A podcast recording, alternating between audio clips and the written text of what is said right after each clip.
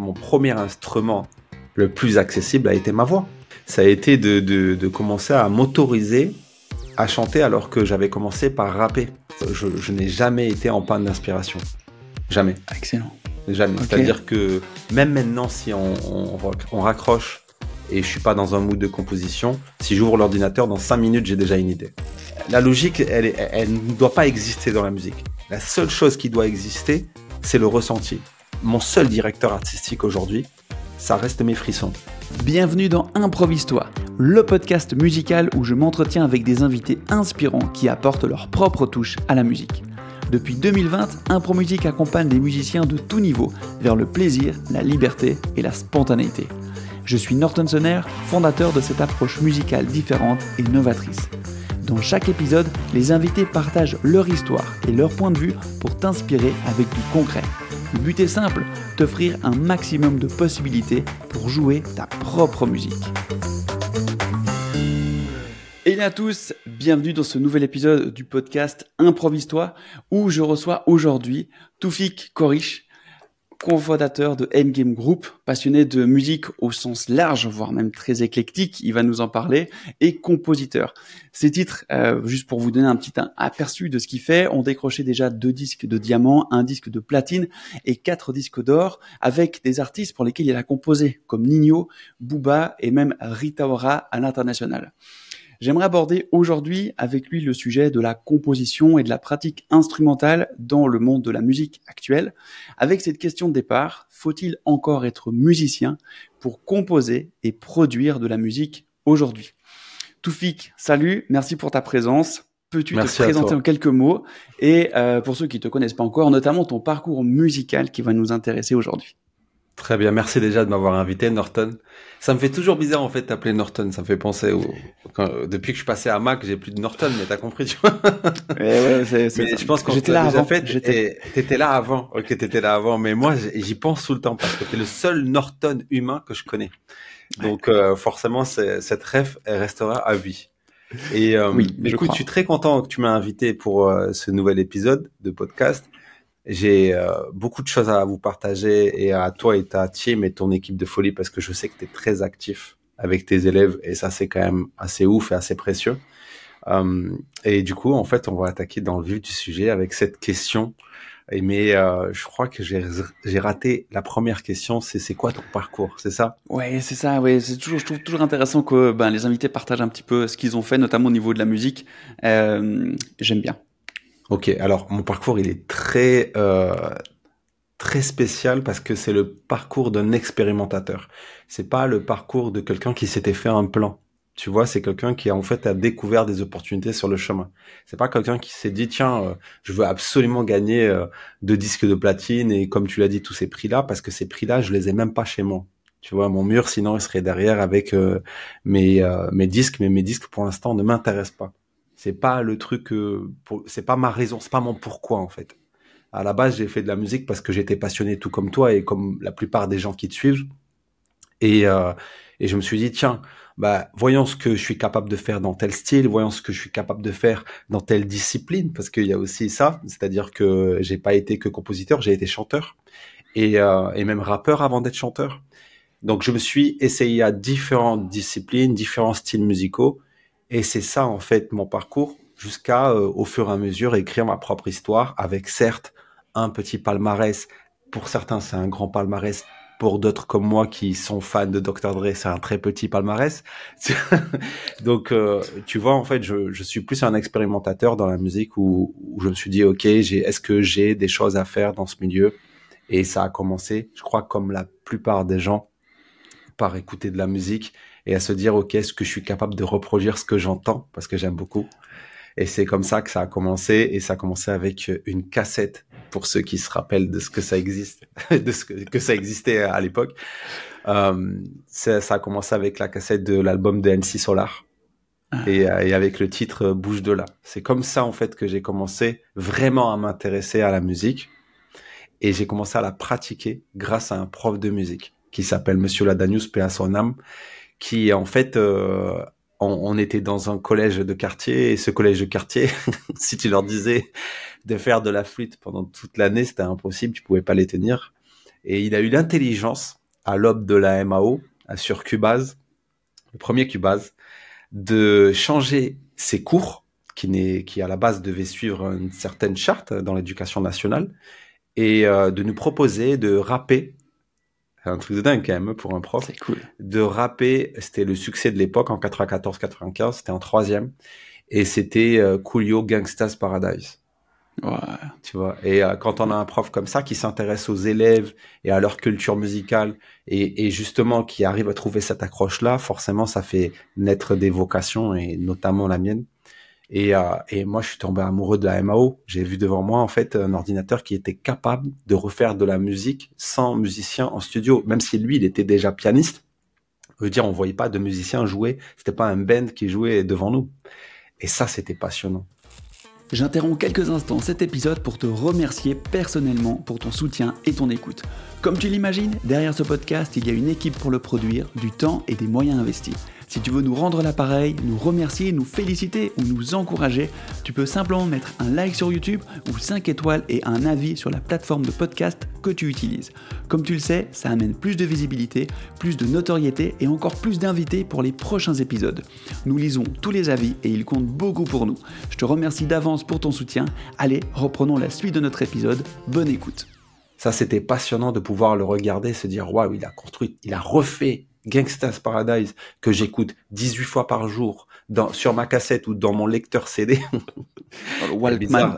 ouais, dans le Walkman, j'ai l'impression d'avoir 80 ans euh, en disant ça. Mais euh, c'était hyper passionnant de le voir en fait faire ça. Et puis euh, je lui ai demandé si je pouvais en fait euh, être présent quand il prépare les cours sur euh, l'ordinateur. Et il a vu que j'étais hyper hein, impliqué et passionné. Il m'a dit, écoute, euh, essaie de passer tous les mercredis après-midi. Par contre, je te demande juste de te taire pendant que je prépare mes cours. Et c'est ce que je faisais à moitié. Parce que euh, franchement, ça rend trop curieux ce genre de truc. Et aujourd'hui, on trouve ça assez banalisé, puisqu'aujourd'hui, un gamin de 14 ans peut devenir beatmaker. Et il va même télécharger ça illégalement et, et, et mettre sur son Instagram qu'il est compositeur. Et avant, mais avant, qui avait un ordinateur? Qui avait euh, Cubase. C'était euh, c'était quand même réservé à une caste. On va pas se mentir. Donc c'était euh, inaccessible. Donc de voir ça et d'avoir accès à ça, je veux dire à travers euh, ses propres cours, ça a été le, point de départ de toute ma passion que tu connais pour la musique. Yes. Et est-ce que avec euh, avec ça, alors on va on va définir juste quelques termes pour pas perdre d'argent parce que euh, certains ne savent peut-être pas ce que c'est la MAO.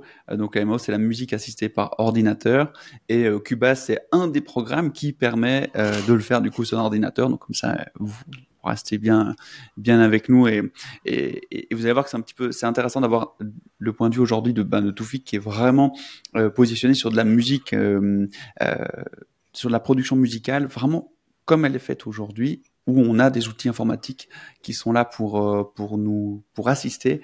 Et euh, voilà. Enfin je me réjouis d'aborder vraiment ce thème avec toi quelle est la place de ça. Mais avant ça est-ce est que du coup tu as tu jouais d'un d'un instrument? Comment tu faisais pour rejouer les musiques que tu entendais à cette époque alors, alors, déjà euh, pareil. Je veux dire jouer d'un instrument nécessite du budget à la base. Ouais. c'est-à-dire qu'il faut acheter du matériel D'autres diront, mais non, en fait, ça coûte rien, tu peux commencer par un, un, synthé Casio. mais la réalité, c'est qu'on n'a pas tous euh, les mêmes bases. Et puis, moi, je suis issu d'une fratrie de cinq enfants. Et euh, donc, on vivait dans un quartier populaire. Ma mère était femme de ménage. Euh, mon père était maçon. Et il travaillait des heures pas possibles pour pouvoir joindre les deux bouts. C'était impossible d'offrir à un seul de ses enfants soit un instrument, soit des cours de musique. Alors là, des cours de musique, c'était un luxe à l'époque. Aujourd'hui, on arrive à en trouver à 20 euros de l'heure, mais même 20 euros de l'heure pour quelqu'un qui se démène, c'est très compliqué. Surtout, euh, je veux dire, dans le contexte dans lequel on vivait euh, en famille. Je ne me plains pas parce que je n'ai jamais senti le, jamais ressenti le manque. Donc euh, c'est toujours pareil, on est très fort pour s'adapter. Tu vois, c'est mmh. quand quand on n'a pas de de comparaison, on peut pas savoir. Par contre, c'est clair que si tu dors pendant trois ans dans un 5 étoiles et que tu retournes dans un HLM, tu vas le sentir passer. Mais l'effet inverse, tu le sens pas. Donc, euh, je n'ai pas à me plaindre. Et, euh, et voilà. Donc, du coup, en fait, euh, ma première, mon premier instrument le plus accessible a été ma voix. Ah bah voilà. A été ma voix. Ça a été de, de, de commencer à m'autoriser à chanter alors que j'avais commencé par rapper. Ça, c'est, ça aussi, c'est, c'est très intéressant ce sujet parce que quand on est rappeur, on estime qu'on sait pas chanter ou qu'on peut pas chanter. Et en fait, euh, c'est certainement en fait parce qu'il y a le regard d'autrui, on a peur de jouer, on a des standards un peu trop élevés. C'est sûr que si on essaie euh, d'avoir la technique de Maria Carey, on fera rien. c'est évident. Mais euh, en fait, le, le, le, truc le plus important, c'est de commencer. Ça a été de commencer. C'est ça. Te rejoins complètement là-dessus. Et il y a beaucoup de gens, bah, tu, tu, tu, cites cet exemple et je trouve il est assez parlant. Si on attend d'avoir la technique de Maria Carey pour commencer à chanter, bah, on chantera jamais parce que c'est pas possible. Comme tu dis, l'important c'est de commencer. Et j'adore que tu, que tu nous partages ça.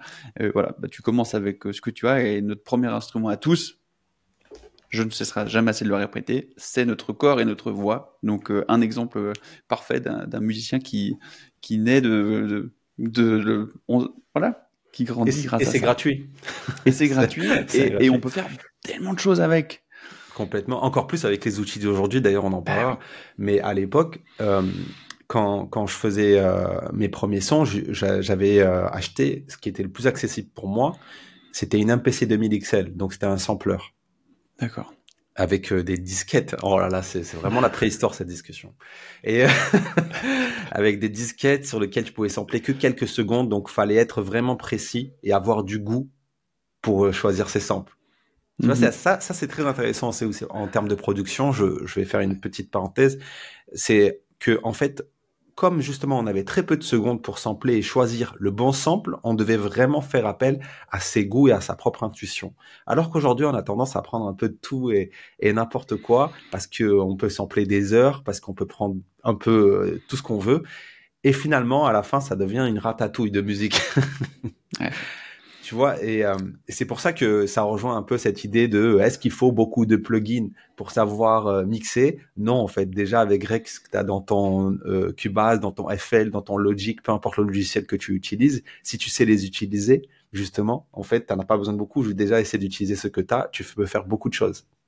Ouais. Tu vois. Le, le, le, le, moins, enfin, le moins fait le mieux, quoi. Le... Exactement. C'est souvent ça. Exactement. Après, c'est cool si tu as d'autres outils, mais c'est pas une excuse de pas pouvoir le faire. Tu vois. Ouais. Euh, et donc voilà, donc avec cette MPC 2000 XL, je composais et mes mélodies, je les trouvais à la bouche. Et, je me disais, c'est fou parce que j'arrivais quand même à avoir un résultat qui me permettait de m'accompagner sur scène, avoir des instruments instrumentaux sur lesquels je pouvais faire des premières parties. Et, ce qui est assez dingue, c'est que je complexais, et encore aujourd'hui, d'ailleurs, je vais te le dire, tu es le premier à qui je le dis, je complexe encore des fois parce que là, j'étais euh, à un anniversaire d'un pote vendredi, euh, samedi, pardon, et il est musicien, et je, te raconterai aussi euh, pourquoi il était important sur mon chemin. Et en fait, il est musicien et chanteur. Il m'a présenté à son entourage, il me dit, tiens, je, te présente Toufik, qui est musicien. Et je suis toujours gêné qu'on me présente comme musicien. Parce que comme je joue pas d'un instrument, même si je sais que c'est le fait d'avoir utilisé ma voix a été très utile, mais je, des fois, je, je crois que j'ai le syndrome de l'imposteur. Je me considère pas comme un musicien. C'est dingue. Alors que je sais que la voix est un instrument, mais j'ai tellement en fait euh, dans ma tête l'idée que l'instrument c'est une guitare, un piano, euh, une, une, batterie, une basse, tu vois, les, les, les classiques, qu'on oublie en fait que l'essentiel est déjà en nous. Ouais, ça c'est ouf. Ouais, complètement. Je partage complètement euh, ce, enfin, j'ai envie de dire ce, ce, point de vue, mais c'est même pas un point de vue. C'est pour moi, c'est une, c'est une un constat, c'est une réalité. On voit trop de gens qui essayent de, de que ça vienne de l'extérieur, la musique, alors que ça vient de l'intérieur. Et, et les, les, instruments sont des outils pour euh, en faire quelque chose de plus ou de différent de ce qu'on peut faire avec notre corps, mais rien de plus en fait. Exactement. Donc, euh, donc c'est ça. Et du coup, par rapport à ça, euh, donc là, tu nous as donné une ébauche de réponse et, et ce serait hyper rigolo que que tu retombes sur cette, euh, cette, machine que tu avais et réécouter ces premiers, premiers morceaux que tu faisais, franchement, ça doit faire des souvenirs de dingue. Euh, quand je réécoute les, les premières compos qu'on faisait avec un groupe, enfin bref, c'est trop rigolo de, de voir de, ce qu'on faisait euh, quand on était plus jeune. Comment aujourd'hui, enfin, durant ta carrière, comment tu as composé tes morceaux du coup? Comment, quel était le, le process euh, intellectuel et musical? Ok, donc c'est une vraie question. C'est une vraie, vraie question auquel on peut pas répondre une seule réponse. Parce qu'en fait, quand je sais qu'il y a des gens qui ont des méthodes, et moi j'en ai pas qu'une. Et euh, le truc, c'est que euh, d'ailleurs, je, je n'ai jamais été en panne d'inspiration. Jamais. Ah, excellent. Jamais. C'est-à-dire que même maintenant, si on, on, on, raccroche et je suis pas dans un mood de composition, si j'ouvre l'ordinateur, dans cinq minutes, j'ai déjà une idée. Parce que je n'ai jamais en fait la même méthode. Il faut, faut éviter, enfin c'est mon, c'est mon conseil, c'est qu'il faut éviter de, de mettre des murs autour de, de certaines, certains process, tu vois, avec des process. Ça sert à rien en fait de mettre des process parce que ça met des murs autour de l'inspiration. Alors que quand on est dans l'expérimentation, c'est pour ça que je me décris comme un expérimentateur dans la musique, on peut pas être en panne d'inspiration. Tu sais, c'est un peu comme quelqu'un qui dit Est-ce que euh, j'ai toujours des amis? Il te dit J'ai toujours des amis. Et en fait, toi, tu vas le voir, tu dis Mais c'est pas possible, tu peux pas avoir tout le temps des amis. Et puis tu le suis et tu te rends compte en fait que le mec, c'est pas quelqu'un qui attend d'être présenté à un ami, d'un ami pour pouvoir avoir un nouvel ami, mais c'est quelqu'un qui parle avec tout le monde. C'est quelqu'un qui, dans la rue, se présente facilement, même quand la personne a l'air euh, désagréable ou ne sourit pas parce qu'elle a passé une mauvaise journée ou s'est mal réveillée, mais ça t'appartient pas, ça. Donc, si en fait tu commences à te dire, OK, je m'ouvre aux autres, je m'ouvre à toutes les cultures musicales, je m'ouvre à toutes les méthodes, c'est-à-dire le sampling, la composition, euh, le, le beatboxing, peu importe en fait la méthode, comment tu peux être en panne d'inspiration? À moins que tu aies des idées reçues et, attention, je mets pas tous les musiciens parce que ce sont, pas tous comme ça, mais dans mon cas de figure, à moins que tu aies l'idée reçue du musicien trop technique qui te dit mais non, tu prends ton clavier, tu sors une super progression et c'est à toi de, de, bien maîtriser la théorie et la technique. Tu sais les mecs qui t'enferment dans le truc hyper conservatoire. Si tu t'enfermes dans ça, t'es mort. C'est, c'est-à-dire que tu vas déjà refaire toujours les mêmes types d'instrumentaux, toujours les mêmes types de musique, et à un moment, en fait, ton inspiration, elle va tourner en boucle. Par contre, si tu commences à te dire, OK, je suis super musicien, mais aujourd'hui, je vais la mettre en veilleuse et je vais garder ma technique et la mettre au service du sampling. Déjà, c'est pas pareil. T'es plus l'acteur principal, tu es celui, en fait, qui te met au service d'un sample. Tu vas écouter des samples, que ce soit des samples libres de droit, comme sur Splice ou Loop Cloud, ou que ce soit en fait des, samples de vraies chansons sorties dans le commerce avec de vrais éditeurs derrière, où la clearance coûte euh, à peine 50 dollars au premier prix, comme sur Tracklib. Sur Tracklib, tu vas, tu prends un sample de Ray Charles et tu payes 50 dollars. Ok. C'est la folie. C'est-à-dire que, et c'est un outil, c'est hyper utile. Et quand tu vas prendre un sample, tu vas te dire, OK, putain, je, j'aurais pas pensé à faire cette suite d'accords. J'aurais pas pensé à, faire ces renversés. Waouh, le musicien derrière, bon, ça va être compliqué à, à refaire puisqu'il a été enregistré dans un studio en 1970 dans des conditions qui ne se font que rarement aujourd'hui. Pourquoi se priver de autant de richesses, tu vois, pour composer? Tu peux pas être en manque, en manque d'inspiration. Tu peux pas. Tu veux, tu peux commencer comme, euh, comme manière de faire. Et, tu peux commencer par des drums, tu peux commencer par une acapella. Tu dis, ok, bon, ben, je sais pas quoi faire. Je prends une acapella. Quel artiste j'aime bien? Ah, Taylor Swift, j'aime bien. Acapella Studio, HQ, ok, sur YouTube. Donc, pour ceux qui ne connaissent pas, c'est chercher une, une, voix donc sans instrumental haute qualité. Tu la, tu la télécharges, voilà, sur notube.io. Tu télécharges, tu la mets sur ton dos préféré. Donc le dos, c'est pas mon dos. Pour ceux qui connaissent pas la musique DAW, c'est voilà, c'est digital, euh, je crois, audio workstation, c'est euh, Cubase, euh, FL ou, Logic. C'est un logiciel sur lequel tu vas pouvoir composer un séquenceur. Et, et à partir de là, tu dis, OK, j'aime bien cette voix de Taylor Swift. Elle a fait ça comme chanson, mais je vais essayer de faire une autre instrumentale à partir de sa voix. C'est aussi une façon de rester inspiré. Puis après, tu enlèves la voix et tu auras fait ta propre instrumentale. Tu vois, là, je donne quelques méthodes, il y en a plusieurs.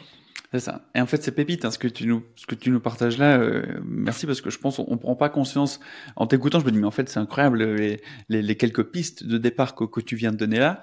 Euh, c'est comme une mini masterclass qu'en fait rien qu'avec ça, si des gens nous écoutent et qui souhaitent euh, être dans une démarche de composition, ça donne des vrais points de départ qui permettent d'aller explorer une part de créativité en nous nouvelle et peut-être que même on, ignore euh, euh, au jour d'aujourd'hui, mais qu'on va découvrir demain.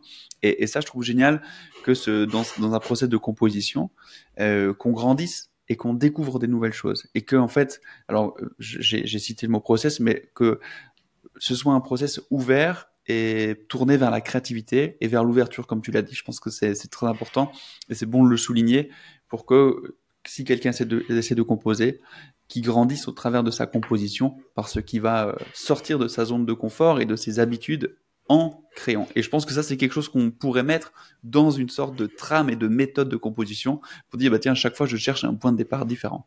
Et on, on entend souvent, est-ce que tu commences à composer par euh, la suite d'accords euh, ou, ou, par la musique ou par le texte, par exemple Mhm. Et on voit souvent que ces deux manières de faire.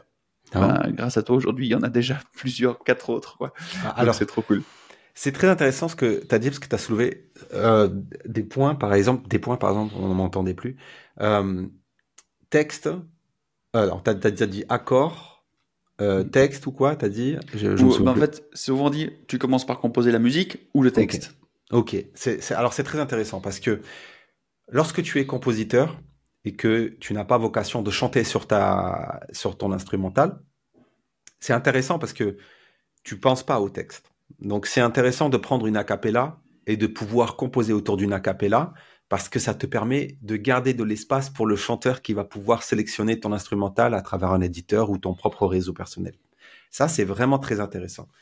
Euh, maintenant, si tu veux écrire ta propre chanson, que tu es artiste, moi, je, je conseille toujours, en fait, de faire toujours un brouillon, de pas aller dans de la production et de faire trop développer, parce que tu vas juste, on parlait tout à l'heure de murs que tu peux construire autour de ton inspiration, mais tu, justement, tu vas mettre des murs autour de ton inspiration en tant que chanteur, au niveau des top lines, c'est-à-dire des lignes mélodiques que tu vas trouver de chant, mais également au niveau du texte.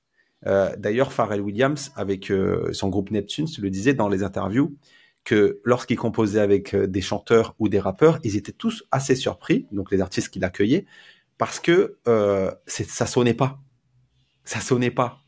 Et, parce que Neptunes, et moi j'ai vraiment suivi sa méthodologie, aujourd'hui je, je pratique que sa méthode, au niveau des artistiques, je parle quand je veux faire avec un chanteur, sauf s'il sélectionne mon instrumental et qu'il écrit dessus. Moi je parle à partir de zéro.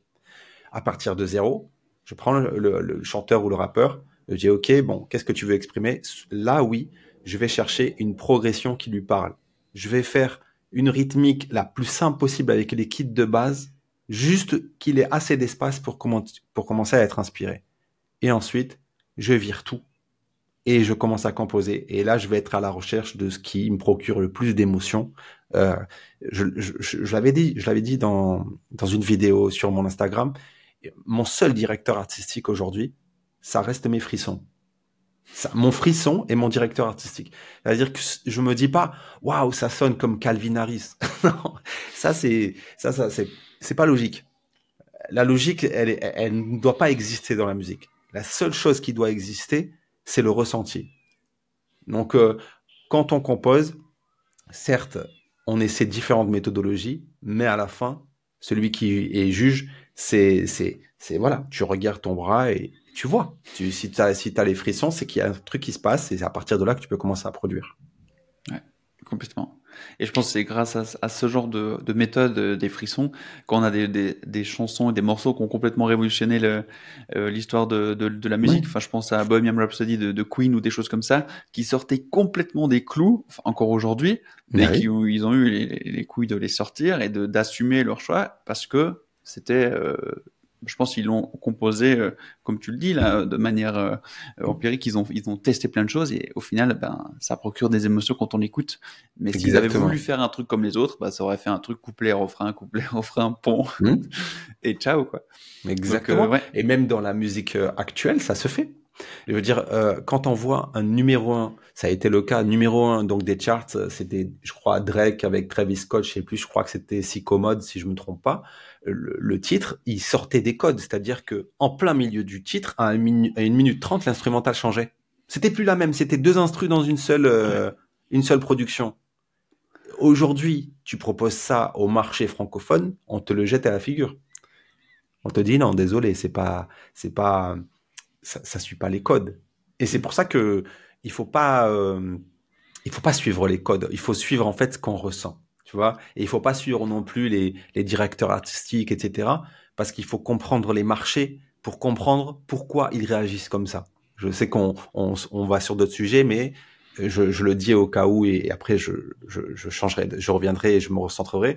Mais euh, un directeur artistique francophone suit les tendances. Il ne les crée pas et tout est très américanisé mondialement en termes de musique, jusqu'à la K-pop, tu vois?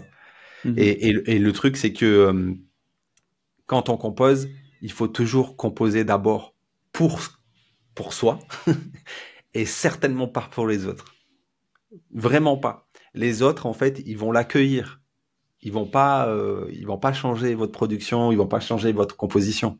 Donc c'est important d'être centré d'abord sur son propre plaisir et pas dans le calcul, genre est-ce que ça va marcher, est-ce que ça va plaire, est-ce que non, toutes ces questions n'existent pas. Si t'es pas, si par exemple si tu fais une musique électronique et que tu te lèves pas de ton siège et que tu danses pas sur ta propre production, ne l'envoie pas. c'est que déjà il y a un doute et quand il y a un doute, il n'y a pas de doute. complètement. Ça, c'est. Mais je crois que ça. J'ai l'impression de, de, constater ce, ce, mouvement au niveau même plus global, euh, que ce soit dans la musique, mais que ce soit dans le milieu aussi euh, des, des, grandes entreprises, que ce soit dans le milieu de l'éducation, où euh, les, les, les, grands, les grandes entités suivent un peu le, le mouvement et, et, les gens, et mmh. il y a des, des, des, choses qui émergent, des choses qui changent, les choses qui casse avec euh, avec cette ligne euh, dans le milieu des startups, dans le milieu de euh, des, des, écoles alternatives, etc. Et dans la musique aussi, comme tu viens de le souligner. Et je trouve que c'est hyper intéressant comme période qu'on est en train de traverser actuellement, parce qu'on a plein de choses comme ça qui viennent casser les codes et proposer enfin des choses nouvelles et vraiment où la, créativité est mise à l'honneur grâce notamment aux réseaux sociaux, à des choses comme ça qui peuvent permettre à des gens d'émerger tout seuls, en fait, à partir de, leur fin fond de, du trou du cul du monde. Ils peuvent, ils peuvent émerger grâce à, ça. Et je trouve génial d'avoir cette chance-là aujourd'hui. Exactement. Et je voudrais revenir sur un propos pour être beaucoup plus détaillé. Quand je disais qu'il faut casser les codes, ça veut pas dire en fait d'être extrême. Tu vois, le, tout n'est pas en fait d'un truc de faire une instrumentale que, ou une musique ou une chanson que personne ne comprendra. C'est c'est pas ce que je dis. Ce que je dis c'est que il faut savoir doser. Tu vois, c'est-à-dire que quand euh, tu casses les codes, casse-les, casse-les un peu comme euh, l'art culinaire. Quand tu prends par exemple euh, une tarte à la framboise que tu vas manger dans une brasserie, si demain tu manges une tarte à la framboise dans un resto étoilé, elle n'aura jamais le même goût. Pourtant, ça reste une tarte à la framboise parce que le chef, qui a beaucoup plus d'expérience, va rajouter le petit ingrédient ou la façon de, le faire pour avoir en fait une saveur très différente. Pourtant, ça reste une tarte à la framboise, mais ça reste une tarte à la framboise. Tu vois, c'est-à-dire que il faut pas non plus euh, faire un truc complètement euh, n'importe quoi. C'est pas le but. Le but, c'est d'être euh, original. Et je vais prendre un, exemple et de savoir doser son originalité. Quand j'ai fait Booba, le titre c'était Ceinturion. L'album était déjà terminé. C'est ça qui est dingue. C'est-à-dire que l'éditeur m'appelle et me dit, écoute, il y a Booba qui vient de terminer son album, mais je pense que tu peux toujours proposer. C'est demain la dernière deadline. Propose, on sait jamais. Il peut avoir un coup de cœur je n'ai jamais proposé d'autre titre que celui que j'ai fait à Booba. J'en ai proposé qu'un seul dans ma vie à lui. Et en fait, quand je l'ai fait, je l'ai fait, c'était un soir, une nuit de 22h à 6h du matin, je me souviens encore, c'était un dimanche soir. Et euh, quand je l'ai composé, je me suis dit, OK, je vais pas casser complètement les codes, je vais apporter ma touche d'originalité justement pour apporter quelque chose de neuf. Donc j'ai gardé cette base trap qui était la sienne. Je le vois, il est solide et tout. J'ai mis un côté un peu guerrier qui rappelait le côté cinématique, gladiateur, etc. Ok, super. En fait, tout ça, c'est très personnel. Ça reste assez classique. Mais pour rendre le, le sujet original, je suis allé sampler des musiques des années 70 égyptiennes. Les violons, c'est ça. Et, à chaque fois, on m'a dit, comment t'as fait des violons? C'est la seule question qui revient sur cet instrumental. Donc, ce qui veut dire que j'ai bien dosé mon originalité pour casser ces codes et finalement être un coup de cœur de Booba pour être le premier titre de cet album qui s'appelle Tron. Excellent. C'est génial comme, euh, comme histoire, je trouve. Ça montre euh, la place que ça peut avoir et, du coup ces petites étincelles, à quel point ça peut venir euh, impacter des gens. Et je pense que c'est aussi, aussi le, rôle de la musique. Quoi. Et, du coup, par rapport à tout ce que tu nous as partagé là, et, et la question de départ, tu as déjà esquissé une bonne partie de la réponse. Hein. Tu l'as dit toi-même. Donc oui, tu, tu, tu, es musicien, même si quand on te pose la question, tu c'est toujours gênant. sais pas trop comment y répondre. Ah si tu me jettes une euh, guitare, je sais pas trop quoi en faire à part faire mes lacets avec les cordes, mais c'est tout. mais tu as, l'esprit et bah, tu es musicien plus que par l'esprit parce que tu chantes et tu as la musique euh, en toi. Mais du coup, est-ce qu'aujourd'hui tu entends la différence euh, entre quelqu'un qui est musicien comme toi ou qui joue un instrument, peu importe, hein, c'est les mêmes, c'est la même chose, et qui compose, ou et quelqu'un qui va, je sais pas comment dire, qui va juste mettre bout à bout des, des, des samples, des boucles, etc. Alors, c'est marrant ce que tu dis parce que je me suis déjà trompé à, à me dire, euh, à dire à un musicien ou un beatmaker qui m'a envoyé une production à lui dire ah, ok t'es musicien et en fait il m'a dit non en fait euh, j'ai fait ça avec euh, ma souris. C'est assez fou ce qu'on peut faire avec la Mao. Franchement, c'est dingue. C'est-à-dire que mm-hmm. la théorie elle est importante. C'est important et franchement c'est très important la, la théorie. Je m'en rends compte. C'est super important parce que quand on maîtrise un minimum, il ne faut pas être un expert, mais un minimum la théorie, euh, c'est quand même un outil incroyable pour pouvoir euh, composer et comprendre. Quels sont les, points, les points théoriques les plus importants pour toi, d'après ton expérience? Les harmonies. C'est très important pour moi parce que en fait, euh, la même suite d'accords peut, peut avoir différentes couleurs musicales. C'est-à-dire avec la même suite d'accords, on peut lui donner une attitude disco, reggaeton, euh, pop, euh, trap. Tout ça parce que les renversés sont différents. Tout ça parce que euh, certains accords sont plus riches, d'autres moins. tu rajoutes une septième, ça fait R&B, tu vois. c'est dingue, hein, mais c'est des petits tips. Mais quand quand tu connais la théorie, tu te dis, ok, c'est vrai qu'avec cette théorie-là, avec les mêmes suites d'accords. On les appelle d'ailleurs euh, pour certains les accords magiques. On va prendre cela, cet exemple-là. Si ça marche, il faut arrêter de. Moi, j'en peux plus des gens qui sur les réseaux qui tirent, mais vraiment sur les accords magiques en mode ah ils savent pas composer, ils ont encore utilisé les accords magiques. Non, non, ça n'a rien à voir. C'est que les renversés à chaque fois sont différents. Les renversés et la production. C'est d'ailleurs euh, un vrai sujet qu'on pourra parler parce que je trouve que beaucoup de musiciens manquent de cette qualité-là. C'est-à-dire qu'ils sont bons musiciens, mais ils sont mauvais producteurs. Tu vois, c'est, c'est, c'est, à dire qu'ils vont jouer le truc et tout, ça sonne pas. Pourtant, ils sont super techniciens. C'est dommage. C'est hyper dommage. Donc, euh, voilà. Donc, du coup, euh, je, je, je sais plus où j'en étais, parce que je pense à différents sujets. Tu m'inspires beaucoup avec oui, tes questions. sur ces, voilà, tu, tu parlais des quatre accords magiques, l'importance de l'harmonie dans la théorie à, à maîtriser. Euh, je te rejoins là-dessus. Je pense que ça permet d'aller plus vite et de faire des ah. liens entre différents titres et de dire, OK, là, ça sonne pas. Ah, mais oui, parce que cet accord-là n'a pas, n'a pas forcément de sens avec le précédent. Donc là, je te rejoins complètement. La, théorie est importante parce qu'on peut la mettre au service de la composition, nous permet complètement. De, de, faire des liens plus rapidement. mais la deuxième chose, voilà. très importante, mais vraiment très importante. Et d'ailleurs, euh, comme je suis pas pianiste ou guitariste, lorsque j'ai vraiment besoin, parce que tous les styles ne s'y prêtent pas, c'est la dextérité d'un musicien. Waouh. C'est euh, quelqu'un qui est capable de jouer euh, comme ça, les yeux fermés, euh, avec un vrai groove. Ça aussi, c'est très intéressant. Oui.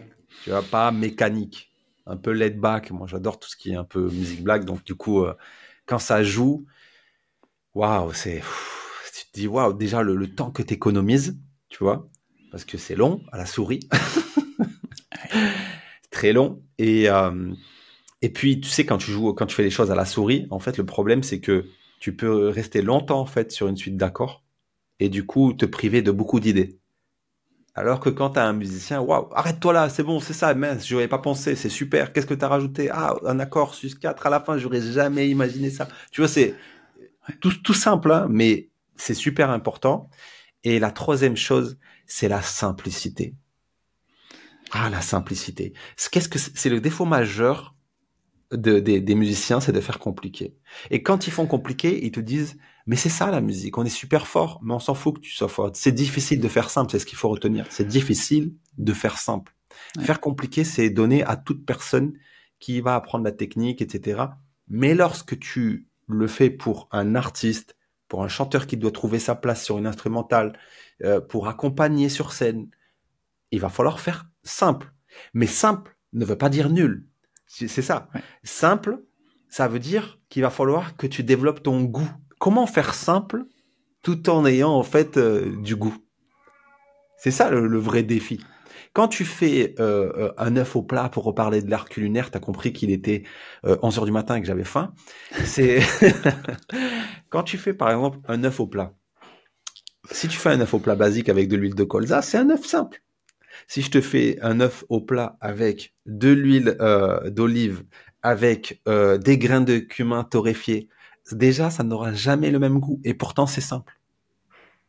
J'ai pris vraiment un exemple basique. Mhm. Et, et, et le truc, c'est que quand euh, j'ai des fois affaire à certains musiciens avec qui je réitère pas en studio, mm, c'est parce que ils, ils étaient trop compliqués, ils n'arrivaient pas à simplifier. Et lorsqu'ils simplifiaient, ils mettaient plus de goût, plus du tout de goût.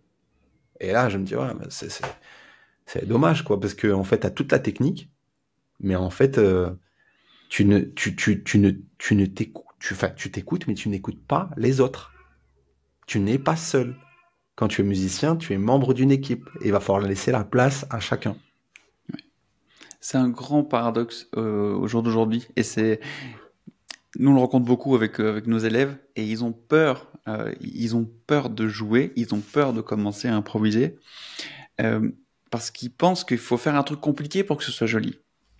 Mhm. Et ils ont cette image-là. Ils ont joué des fois des morceaux compliqués, ils entendent des gens jouer qui font des notes dans tous les sens, qui partent partout. C'est impressionnant, mais c'est pas forcément beau ni musical. Mais oui, c'est vrai, c'est impressionnant. Mais parfois, Mhm. on se, je, je pense que en tant qu'humain, on, on trouve ça impressionnant. Du coup, on met, on, on trouve que c'est beau. Pour moi, c'est deux choses différentes. Et, qu'est-ce que c'est important de souligner que la simplicité, comme disait Miles Davis, hein, too many notes, tout le temps. Mais Oui. comment on peut faire quelque chose de, de pur en fait? Et, et, et, là, bah, tu parlais des top lines et des mélodies. Pour moi, c'est fondamental de quand on joue, de penser, de chanter encore une fois à l'intérieur ou, euh, ou de chanter vraiment pour chercher du sens euh, à- au travers d'une mélodie et qu'avant de vouloir faire un truc complexe, déjà de faire quelque chose de simple et de beau parce que qu'est-ce que c'est compliqué, mais qu'est-ce que ça va nous donner des outils pour après peut-être ajouter de la complexité. Et moi, j'ai beaucoup de peine avec ces styles musicaux très très complexes euh, où on on en tartine quoi, on en met dans tous les sens et tout. Mhm. Alors peut-être que je suis pas assez éduqué et éveillé pour les comprendre certains styles, c'est fort probable, mais n'empêche que j'aime les choses simples, qui sont belles, et c'est tellement cool de Mais- partager des, des choses comme ça avec d'autres Je musiciens. sais, je sais plus, j'avais vu une vidéo sur Instagram où il y avait un bassiste qui montrait différentes tournes de basse et qui disait, vous voyez ça, c'est une basse. C'est stylé, c'est stylé les gars, regardez, je slap partout, euh, c'est technique et tout. Et tout le monde dit waouh et tout. Mais c'est pas comme ça qu'une basse doit sonner, doit sonner. Une basse doit sonner comme ça. Et là, il faisait des, notes très simples. Il disait du moment que tu bouges la tête et que tu peux bouger la tête comme ça pendant 3 minutes, 4 minutes, c'est que c'est la bonne basse. C'est le groove qui compte. C'est pas en fait la technique c'est le groove, c'est la couleur, c'est les émotions que tu transmets à travers soit les accords ou le jeu de basse ou le jeu de guitare que tu apportes. C'est ça en fait qu'on recherche lorsqu'on fait de la musique. Évidemment, on peut se dire et se poser la question parce qu'on va pas faire preuve de manque d'humilité comme tu l'as dit, c'est-à-dire euh, euh, peut-être que c'est nous qui ne sommes pas éduqués à écouter euh, des choses trop trop compliquées et peut-être que c'est vrai, on peut être aussi trop formaté par les titres mainstream. C'est une question de goût, c'est très subjectif mais euh, je reste carrément, et là je, je, je là je laisse pas de place à un autre avis, c'est-à-dire que quand tu travailles avec un chanteur, faut faire simple. Tu peux pas en fait faire autrement, parce que sinon le chanteur tu l'effaces. Après, dans d'autres cas de figure où tu fais un solo à la fin, pas de souci. Mais quand tu travailles avec un chanteur, le chanteur c'est la star. Le musicien il accompagne. Mais si tu veux être un bon euh, accompagnant, va falloir faire preuve d'humilité et, de- et te mettre au service de celui qui est devant. Et pour ça, il faut écouter. Écoutez. Et c'est tellement important. Et on voit là, et, et je sais pas si, si tu as remarqué aussi ça dans les compositeurs que tu accompagnes et ceux que tu as pu rencontrer, cette qualité euh, primordiale d'un musicien qui est l'écoute. Euh, et, et pour moi, je la place au-dessus de, de la technique parce que si on est capable d'écouter, on va pouvoir se positionner avec chacun ses moyens euh, en occupant la place qui peut mettre l'autre en valeur. Complètement. Et est-ce que tu l'as constaté auprès des... euh, comment dire? Est-ce que parfois ça a été un point bloquant pour dire non, cette personne, je, elle écoute pas assez, donc pas assez, c'est pas les conseils, mais la musique? Oui. Bien sûr, ça a été le cas. J'ai travaillé avec un- une personne qui faisait de la musique pour de la synchro. Et euh, quand j'ai écouté ses productions, j'ai dit waouh, c'est super bien quoi. C'est un pianiste de génie. En plus, il fait de la synthèse sonore. euh.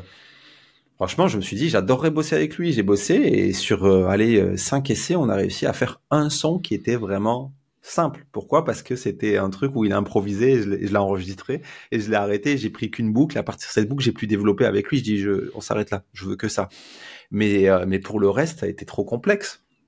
trop complexe, c'est-à-dire qu'il faisait des trucs, je comprenais pas. Euh, les suites, elles, changeaient tout le temps. Euh, je dis, mais, mais un, chanteur, il va rien comprendre. Il va rien, il sait pas où il va aller, c'est pas ce qu'il doit, c'est pas possible en fait. Tu vois, tu, tu, tu, tu dois te mettre au service de quelqu'un qui est censé sélectionner l'instrumental qu'on va proposer aux éditeurs. Et j'ai arrêté. Et paradoxalement, là, aujourd'hui, je, travaille euh, avec différents musiciens, dont un qui est dans ma région qui s'appelle Magoo, M-A-G-O-O. Je fais sa petite promo parce qu'il le mérite. Et euh, c'est un super musicien et chanteur, funk. Donc il fait de la funk pure. C'est un fan de funk. Le mec, il a accompagné D-Train sur scène. on parle de phénomène dans la funk. Il fait des festivals mondiaux dans la funk. Donc c'est vraiment un génie. C'est son métier à part entière. Il a son groupe, donc son, son projet à lui perso qui s'appelle Magoo. Il a sorti plusieurs albums. Et j'ai dit, tiens, Magou, j'aimerais bien essayer de bosser avec toi.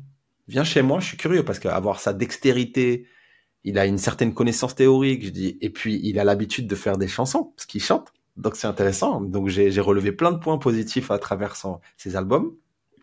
Le gros point négatif, c'est que pour moi, c'était pas produit, pas assez produit. Et je lui ai dit quand il est arrivé, je lui ai dit, écoute, euh, on va travailler, mais avant de travailler, je suis quasiment sûr que ça va le faire. Par contre, euh, niveau production, j'ai écouté les titres que tu as sortis, c'est pas assez produit. C'est il y a, y a un manque entre, il y, a un, espace entre euh, celui qui est là et toi. tu vois, celui qui est en haut et toi, tu es, au milieu. Et il manque en fait cette, cette connaissance-là. Il me dit, OK, travaillons, voyons ce que ça donne. Et on fait cette première journée de composition et là, je le vois en fait bouche bée. Et il me dit, mais on produit pas. Je fais, on produit pas. D'abord, je veux trouver l'essence. Donc on trouve l'essence de la mélodie, de la compo et tout. Le mec super, il sait écouter. Quand je lui dis que c'est trop compliqué, il a l'accord est trop riche, il change, propose-moi d'autres renverser. C'est quelqu'un en fait qui sait se mettre au service d'un producteur et qui surtout en fait n'a pas, euh, je sais plus comment on appelle ce défaut, mais tu sais ce défaut où tu, te dis, euh, bah en fait il n'est pas musicien, qu'est-ce qu'il y connaît? Ouais. Tu sais, c'est ce truc-là et tu as envie de lui dire, en fait je suis certainement pas musicien sur un instrument classique, mais j'ai une oreille.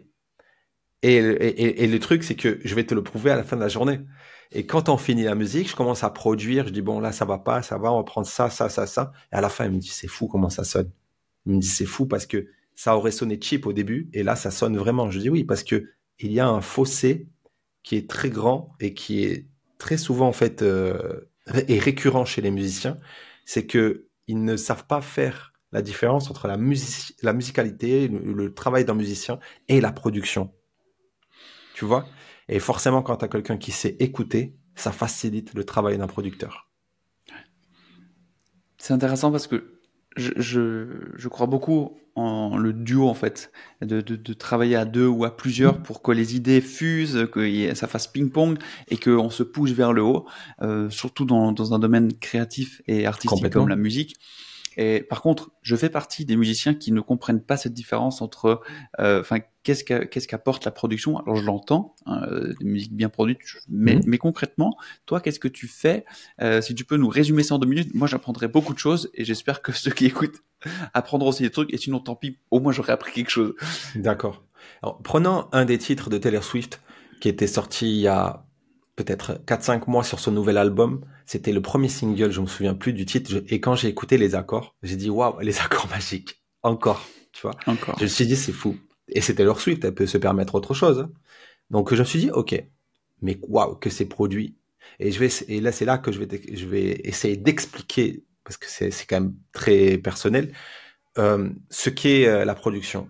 C'est-à-dire que si tu poses ces quatre accords magiques de Taylor Swift, sur, avec un clavier classique ou avec un, piano comme Easy Key en, en VST instrument, tu vas dire, mais c'est nul. Mais comment rendre ce truc hyper classique, hyper intéressant? Et quand tu écoutes la production, tu te dis déjà, il y a de la recherche dans la couleur des drums.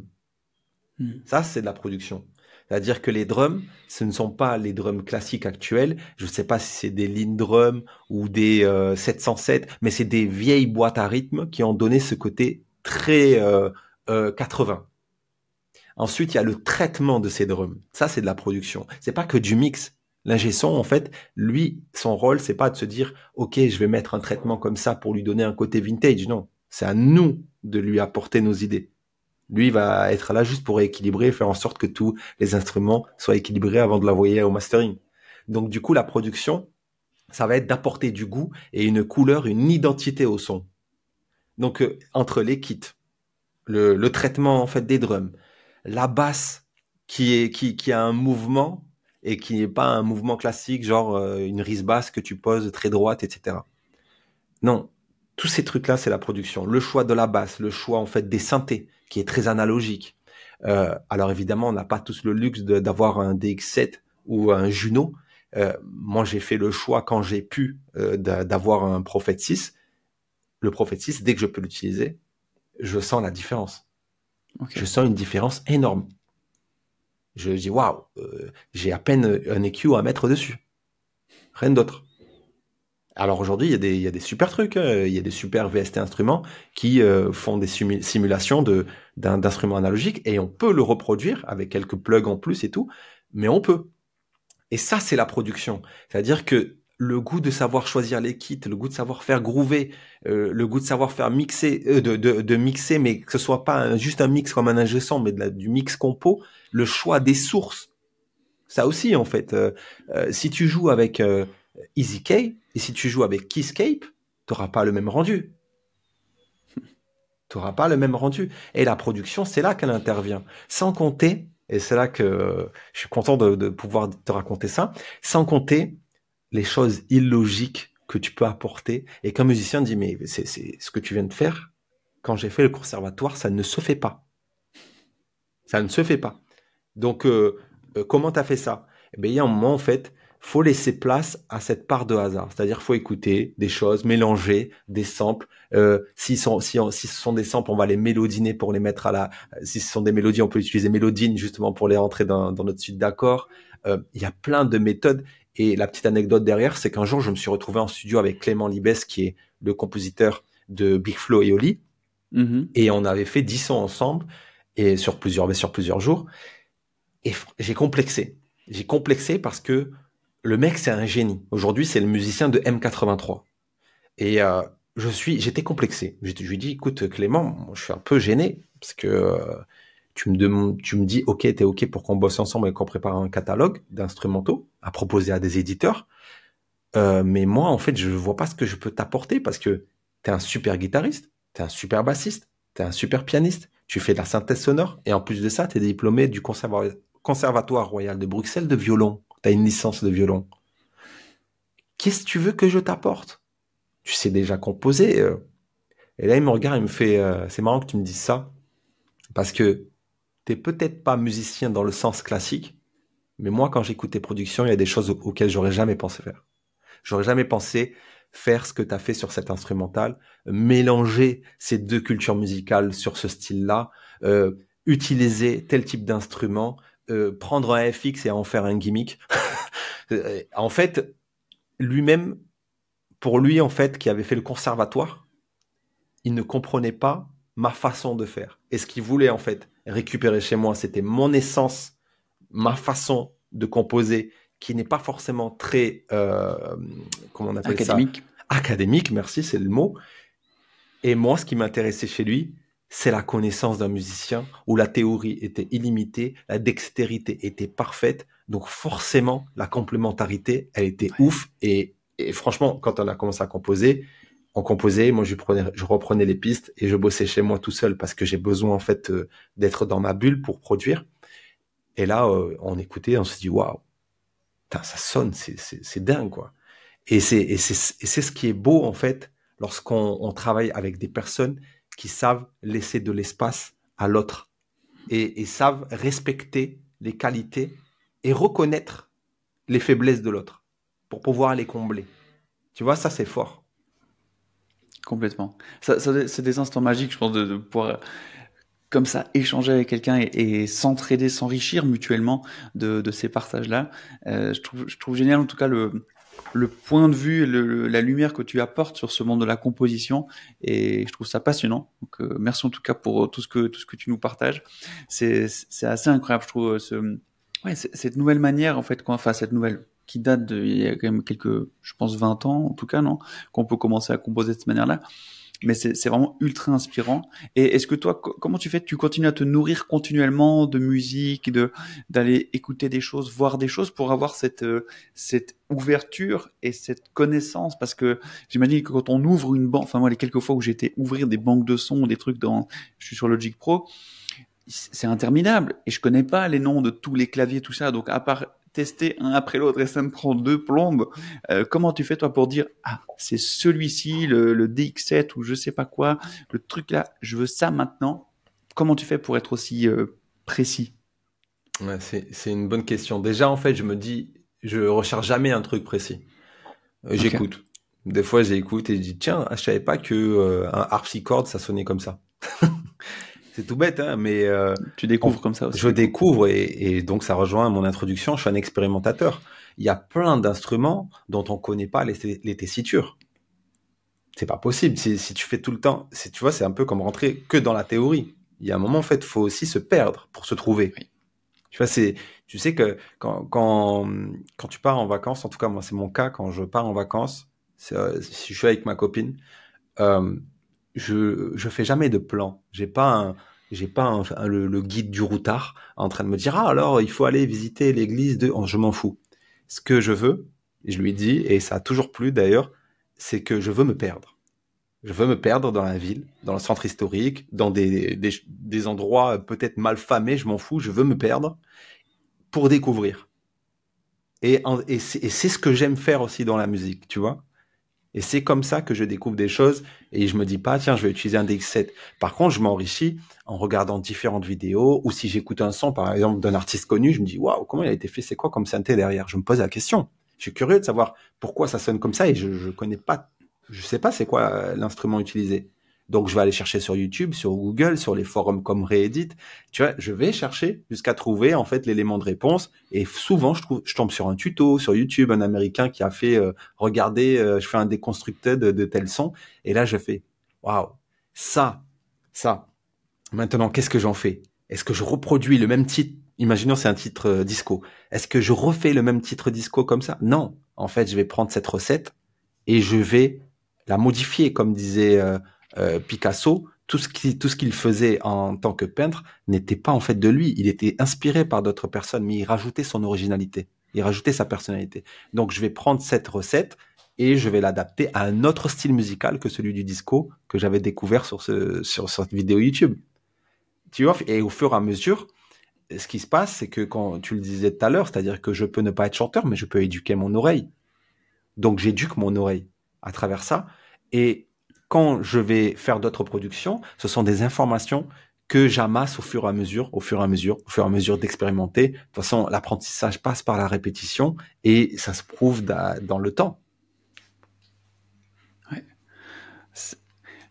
Je vois enfin, vraiment merci parce que je me dis purée, je, je comprenais pas pourquoi il y a eu un peu cette rupture dans l'espace-temps, enfin dans, l'histoire de la musique et notamment de son enseignement et son apprentissage tu sais, euh, bah, suite à la, période classique, on a dans les pourquoi les conservatoires aujourd'hui sont ce qu'ils sont et qu'on fait que euh, former essayer de former des virtuoses et puis malheureusement il y en a que trois qui arrivent euh, sur 3000 à la fin et encore et que tous les autres souvent sont dégoûtés etc et c'est mmh. la, contre on essaie d'avancer avec notre école mais là merci parce que tu tu redonnes en fait de la de la force et de du sens à la composition comme c'était à l'époque des compositeurs qu'on joue encore aujourd'hui, des Debussy, tout ça, et des, des Chopin, des Mozart, etc., qui se rencontraient, qui jouaient, qui testaient des trucs sur leur clavecin, sur leur piano, sur leur mmh. truc, qui se piquaient des trucs entre eux, ils repiquaient là, ils écoutaient ce que faisait à droite à gauche. Ils étaient dans cette démarche-là, et aujourd'hui, les compositeurs le sont encore. Mais il y a eu, il y a eu un fossé qui s'est créé entre les deux. Et grâce à des personnes comme toi, moi, je pense que des gens vont pouvoir remettre du sens là-dedans et se dire ah, mais en fait, c'est ok ce que je fais. Et, c'est cool de, de, chercher, de se perdre. Et j'adore ça, le fait de se perdre. Et tu as cité aussi la curiosité, qui pour moi est un mm. élément clé dans la musique, d'être curieux de qu'est-ce que fait l'autre, comment il le fait, comment je peux faire la même chose, qu'est-ce que j'ai fait, comment je me suis perdu, comment je vais me retrouver. Et, et ça, c'est juste génial de voir que ben en fait, on, on se rend peut-être pas compte. Euh, moi, je me rendais pas, pas compte, euh, en tout cas à ce point-là, et que dans la musique qu'on écoute tous les jours, en fait, les gens continuent de se perdre, d'être curieux, de cultiver l'oreille, de l'enrichir et de, de, proposer des choses nouvelles grâce à ça. Et merci pour ce que tu amènes là, parce que c'est un, vraiment un éclairage différent de, de, en tout cas, ce que j'ai entendu ces dernières années et ce que j'imaginais euh, dans, de manière inconsciente sur le monde de la musique et de la production. Et qu'est-ce que ça fait du bien d'entendre ça C'est vraiment cool. Alors, je voudrais rajouter un truc, c'est que euh, tu vois les musiciens qui se forment dans un conservatoire? Je dis pas que c'est mauvais. Je dis que ça correspond à certaines personnes. Complètement. Par contre, euh, moi, ma vision du conservatoire, elle n'est pas négative, hein, c'est-à-dire qu'elle correspond à des personnes, c'est très bien. Mais je la vois un peu comme euh, dans l'éducation nationale, tu sais, c'est des classes de 25 personnes à qui on enseigne la même chose, mais on prend pas conscience que tout le monde n'apprend pas de la même manière. Et, pour moi, la musique telle que je la vois, je la vois comme une école Montessori, tu vois, où tu as un espace de créativité. Il y a un cadre, certes, parce qu'on a besoin d'un cadre pour se sentir en sécurité, mais cette créativité qu'on te laisse, cet espace-là, te permet justement de te trouver toi en tant que musicien, que tu sois chanteur ou musicien plus classique avec un instrument tel qu'on les connaît. Ça, c'est la première chose que je vois, je veux rajouter sur les conservatoires. Et la deuxième chose sur le fait de se perdre et d'éveiller sa curiosité, c'est que ça se fait de moins en moins. Je le sais parce que je reçois des productions de différents compositeurs et j'ai l'impression qu'ils se ressemblent tous. Et franchement, ça devient ennuyant. Et ils utilisent les mêmes presets, aucune originalité. C'est toujours pareil. Et je cherche pas l'originalité dans les suites d'accords et tout, c'est un ressenti général. Donc euh, c'est pas euh, les suites d'accords, on s'en fout. Les suites d'accords, elles ont été. De toute façon, il y a que 12 notes euh, sur une octave, donc on va tous retomber sur les mêmes. Le, le, ce que je veux dire par là, c'est que les gens ne se rendent pas compte, mais on est en train de tomber dans un piège. C'est celui des algorithmes.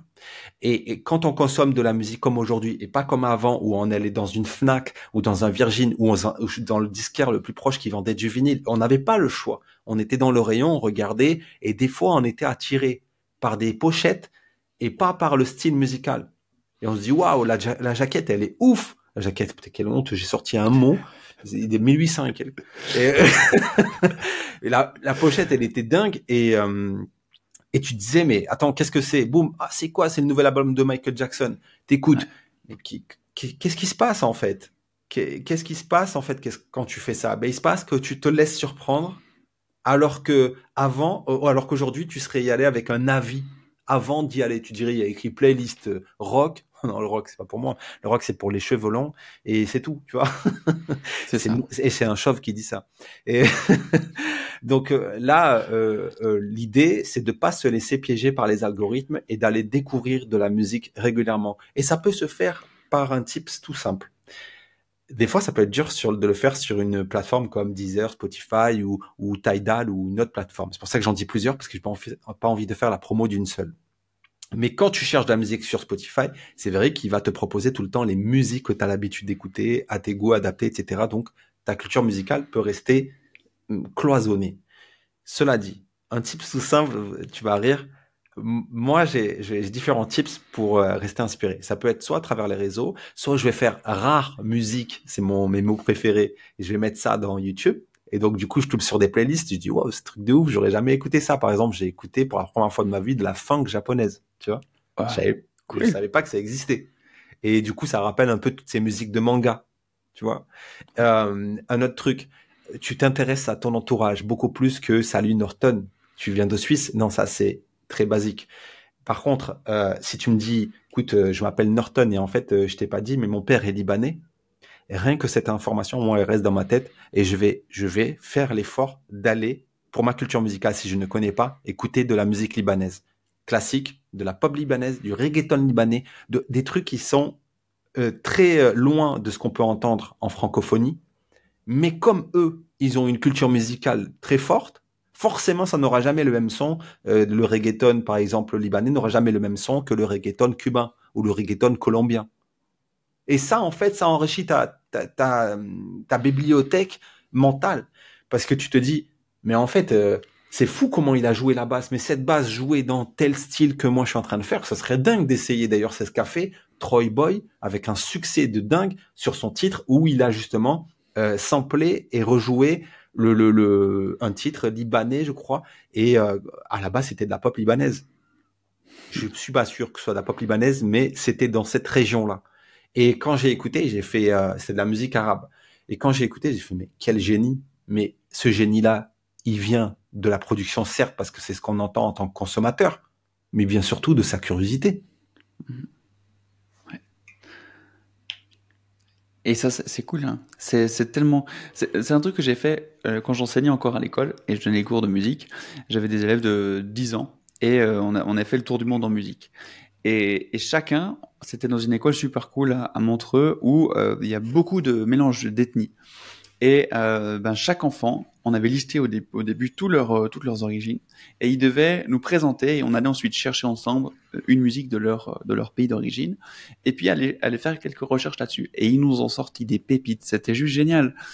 Et ça nous a fait, moi, ça m'a fait découvrir plein de styles musicaux, comme tu le dis, et ça laisse aussi ben, l'opportunité à, chacun d'exprimer et de, de partager son enfance et tout. Et, et, moi, il y avait un autre truc, un autre tips que j'avais quand j'étais gamin. Euh, bah déjà, j'allais avec mon papa dans des magasins de disques. Et souvent, il discutait avec le disquaire qui lui parlait de ce qu'il avait découvert et ça, ça, ça, il proposait des choses, des pépites euh, inconnues euh, du grand public. Et le deuxième truc, c'est qu'il y avait une radio, enfin, elle existe encore, mais je crois qu'ils le font plus. Euh, c'est Couleur 3, c'est une radio suisse qui était sur vraiment de, de la, c'était, c'est la seule radio en tout cas qu'on a en Suisse qui allait chercher euh, des choses plus euh, nichées que le mainstream au niveau musical. Oui. Et ils sortaient chaque année un album qui s'appelait Les Repérages Couleur 3. C'était que des titres euh, qu'il y avait que qui passaient, et puis qui, qui avaient, ils avaient été cherchés à droite à gauche. Et il y a dessus vraiment des titres qui ont marqué ma jeunesse et mon enfance. Euh, on écoutait ça quand on partait en moto avec mon père, etc., dans le casque et à la maison. C'était les albums des Repérages Couleur 3. Et c'était trop bien parce que ça m'a donné comme ça des points d'ancrage dans des musiques que j'aurais jamais écoutées si on avait écouté une autre radio ou si on avait écouté euh, les CD qui étaient vendus dans les, les, grandes surfaces où tout le monde va. Et, et ça, c'est un enrichissement qui aujourd'hui, je suis d'accord avec toi, c'est plus dur à trouver. Il faut être un peu plus malin euh, ouais. pour essayer d'aller et avoir une vraie volonté d'aller chercher, explorer ces, ces styles-là. Mais c'est possible.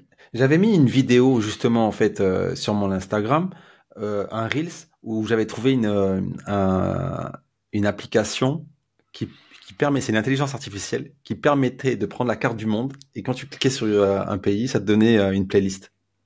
Ah, c'est cool ça. Ça, j'ai trouvé ça très intéressant parce que ouais. du coup, j'ai vraiment été inspiré par cette application et euh, elle est dans mon feed et tout sur Endgame.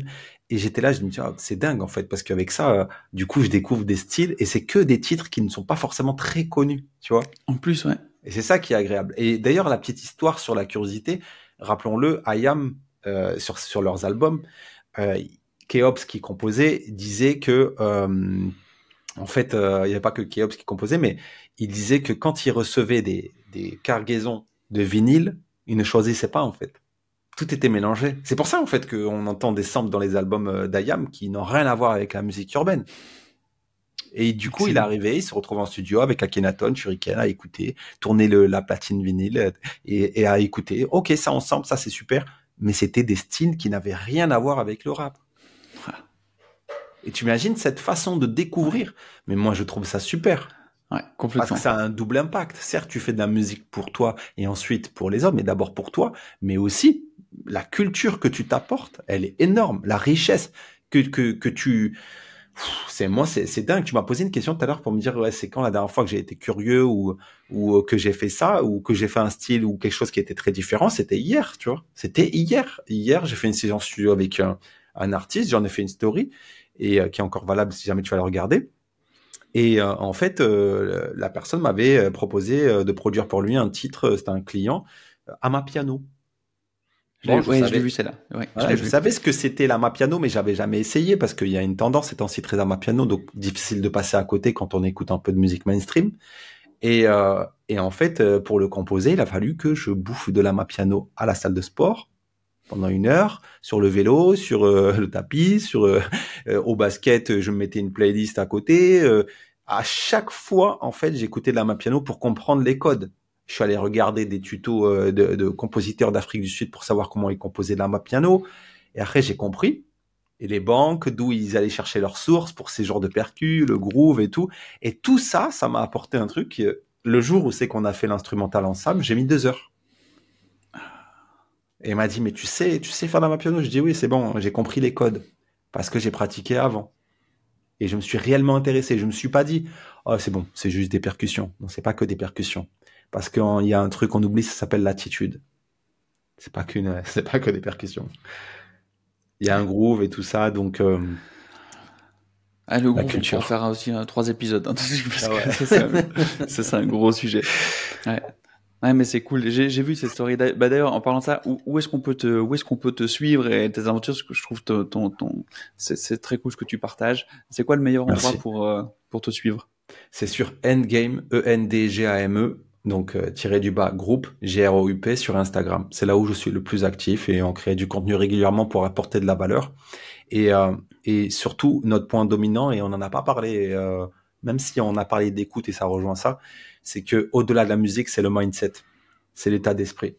C'est-à-dire qu'on peut être euh, très bon musicien et même souvent les meilleurs ne sont jamais ceux qui réussissent. C'est triste, hein, mais mhm. c'est la vérité, c'est une réalité. Parce que souvent en fait, ils sont pas bloqués par leur technique ou pas bloqués par toute la partie théorique et tout, mais surtout bloqués par leur mentalité. Tu vois, et quand tu veux faire de la musique et que tu veux en vivre, eh ben en fait, euh, il y a certes euh, ta passion, mais il va falloir aussi devenir bilingue. Et quand je dis bilingue, c'est-à-dire que tu sais parler la musique, c'est très bien, mais il va falloir parler aussi l'humain, tu vois. Et l'humain, c'est tout autre chose. Donc c'est pour ça qu'on partage beaucoup de choses autour du développement personnel dans le milieu euh, musical. C'est, je pense que c'est un point hyper important. Et plus j'avance euh, dans mon parcours, que ce soit entrepreneurial ou musical, plus je me rends compte que, à titre personnel pour développer euh, ma vision dans le monde de la musique, de, la, de son enseignement, eh ben c'est hyper important ce point mindset mhm. et que pour nos élèves, eh ben je me rendais pas compte parce qu'on m'en a jamais parlé lorsque je, prenais des cours de musique et même dans mes études pro.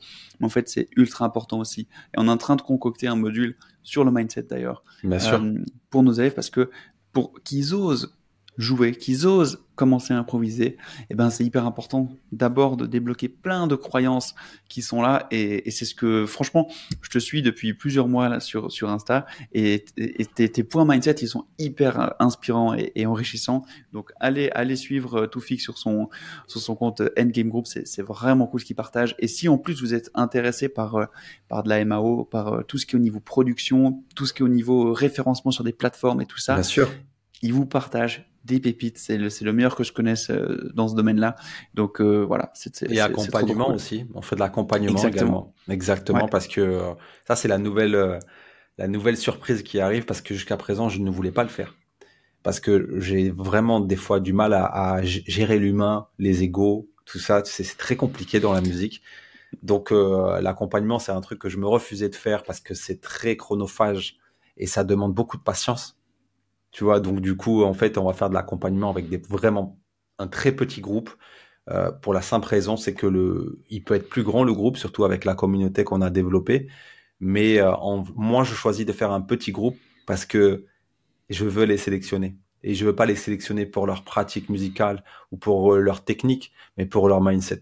Tu vois, on parle de mindset, mais ce sera pour ça. Et c'est pour ça qu'on va, on va proposer aussi de l'accompagnement pour les musiciens et artistes et justement pour level up leur, leur niveau de production. Ouais, c'est cool. En tout cas, ben, tout bon là-dedans. On arrive du coup gentiment au terme avec la dernière question que, que je pose à chaque fois. Euh, et ben voilà, ce sera à toi le, un peu le mot de la fin. Parce que ce podcast, il s'appelle Improvise-toi parce que ben, on a tous euh, un jour ou l'autre dû se lancer dans l'inconnu, dû faire quelque chose pour la première fois et peut-être s'improviser quelqu'un qu'on n'a encore jamais vraiment été. Est-ce que toi, ça t'est arrivé et est-ce que tu peux nous partager une de ces situations qui te vient euh, maintenant en tête et comment ça s'est passé? Qu'est-ce que ça a peut-être déclenché ensuite dans ton parcours, dans ta vie pour euh, voilà aider ceux qui nous écoutent à eux aussi oser se lancer, être inspirés, oser jouer, oser se faire plaisir?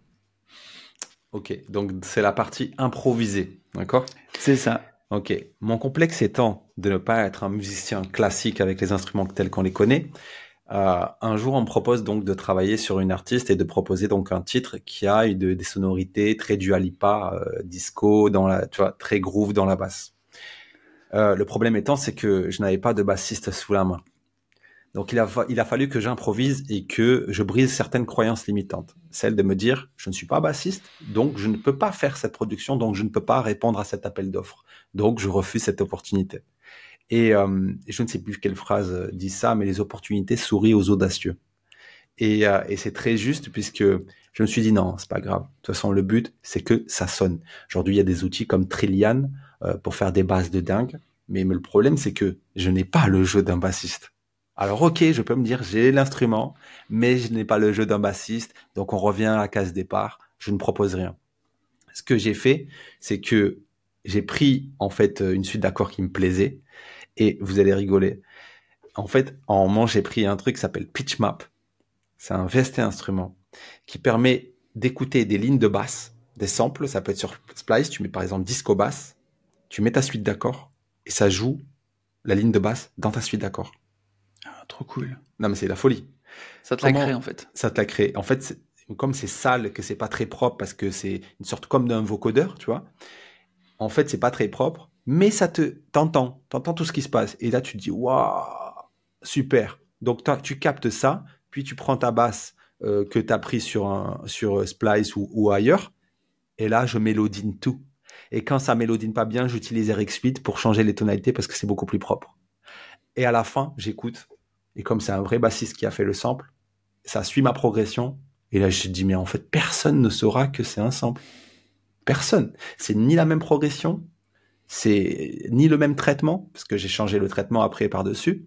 Et quand j'ai écouté, je dis, waouh, c'est, je vais l'envoyer. Et je l'envoie, il me dit, ah, super, ça groove grave. Et je dis, c'est dingue. Parce que, en fait, je me serais refusé cette opportunité si j'avais pas cru en moi ou si j'avais juste, euh, m'étais arrêté à ces croyances limitantes euh, qui me disaient euh, t'es pas bassiste, tu ne peux pas le faire. C'est faux. Génial, as trouvé une solution. Exactement.